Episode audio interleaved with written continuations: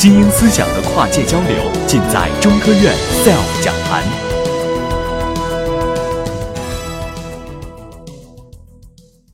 啊，非常荣幸能给来大家做这个演讲。其实，在我昨天准备 PPT 的时候，我才意识到我准备的是个演讲，不是一个简单的科普报告。其实，在我过去的经历里，呃，很少做这么正经的事儿。所以，但是我答应了，硬着头皮要来。呃，如果大家有观众对我的演讲感觉到有点不太适应呢，那我就非常恭喜你，你是一个非常健康而又正常的人。好，在我开始这个不太正经的呃正经的这个演讲之前，我先让大家听两段声音。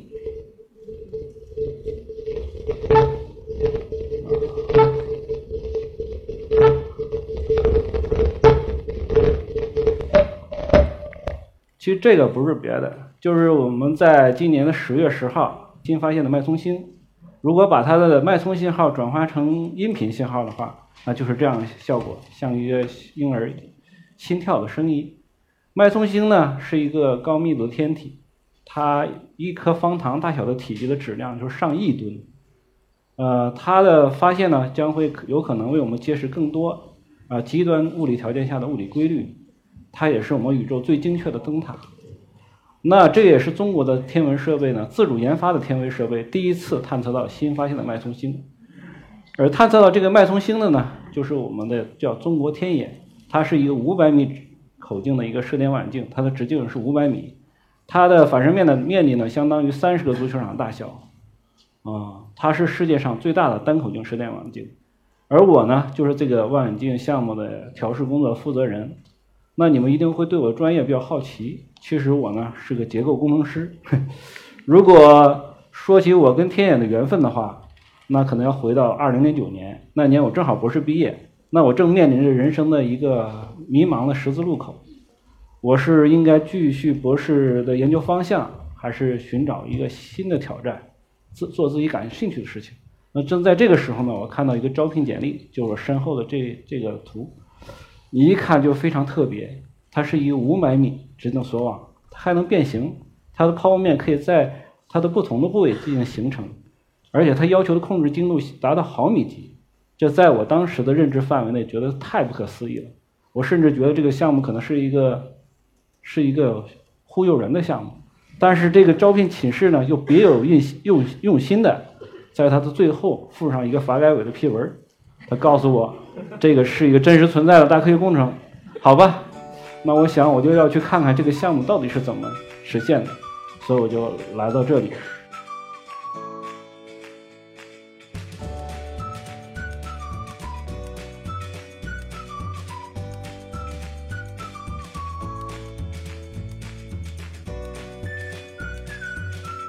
结果我一进来发现，所有事情跟我想象并不一样。我原本困惑的技术问题呢？在其实有很多都在研制阶段，就连当时的总工南仁东先生也并不确认这个望远镜的一定能达到它的设计指标，或者所以能实现它的预期的设想。那我们就开始了逢山开路、遇水搭桥的过程。我们从无到开开始开挖，到做了我们这个第一呃环梁结构，再铺上我们的锁网，最后建成了一个五百米口径的一个这样射电望远镜。我整个整整八年的时间都是投入到这个项目里，所以我们这团队呢，从始到终也坚持了二十二年，建造了一个世界上最大的单口径射电望远镜。那它究竟有多大呢？如果把它比喻成一口锅的话，如果它盛满了水，那我们全世界每个人都可以分四瓶，也就是说够你们所有人喝一天的。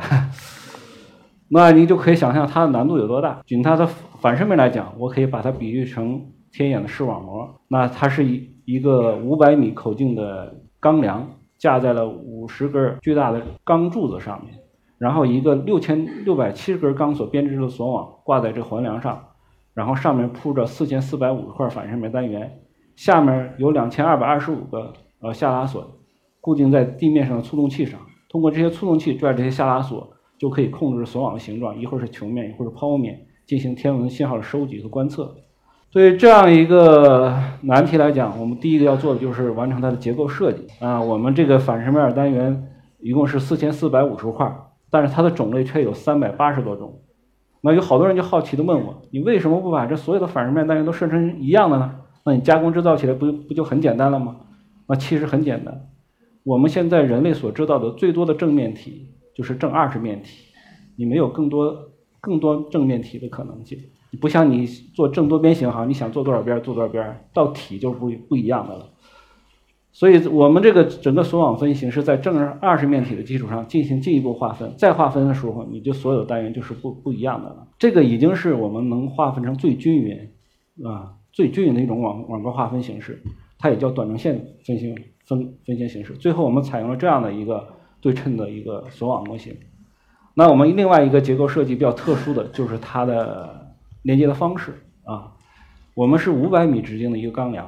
温度一度的变化就会产生六毫米的变形，如果是五五十度的温度变化，就会产生三百毫米的变形。那对于钢结构来讲，三十毫米、三百毫米变形，那产生很大的附加应力。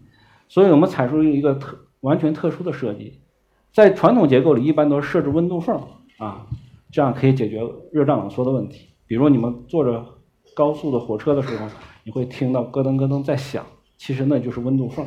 但是对我们 FAST 来讲，它是需要一个结构的整体性。如果你设置温度缝了，你会破坏它的整体性。所以我们采用了一个非常独特的设计，就是华华谊制作。说白了，这个五千八百多吨的这个钢梁是放在五十根柱子上的，在环梁和这个柱子之间呢，设置了一个叫华谊制作。那通过这华谊制作呢，这个钢梁可以在这个五十个柱子上自由的啊收缩或者是扩张。那这样的话，它热胀冷缩的话，就可以把它的变形全部释放掉。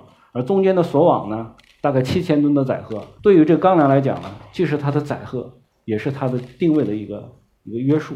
那我要是用一句话来形容我们这个锁网结构呢，它是世界上跨度最大、精度最高、工作方式最特殊的一个锁网工程。那一般有一个工程有一项世界第一就已经很难了，但是这个锁网却集了三项世界第一，你可以想象它的难度有多大。那我们面对的第一个技术难题就是锁疲劳问题，因为在这个 FAST 锁网里头，跟传统锁结构不一样。传统锁结构来讲，就是承重嘛，你现在坐着站坐在椅子上都是支撑你重量就可以了。但是对于 FAST 来讲，它是要变形的，它一会儿是球面，一会儿抛物面，它对不同天气进行观测，它一直在动。所以在这里，它的钢索更像是弹簧，它对疲劳的性能要求极高。当时我们从市面上购买了十根、十余根钢索结构进行疲劳实验。结果没有一例能满足我们使用要求，这个当时对我们来说非常沉重的打击。呃，当时台网台址开发工程已经开始了啊，设备基础工程也是迫在眉睫，但是由于锁疲劳问题，这个反式面结构形式却迟迟定不下来。那个当时我们的总工叫南仁东，他就是经常在办公室里隔三差五找我去，呃，去讨论技术问题。每次我看见到他说，他头发都是立着的，你知道吗？天天都在焦虑，手足无措，不知道该怎么去解决问。因为这个，这个已经是涉及到我们颠覆性的一个技术问题了。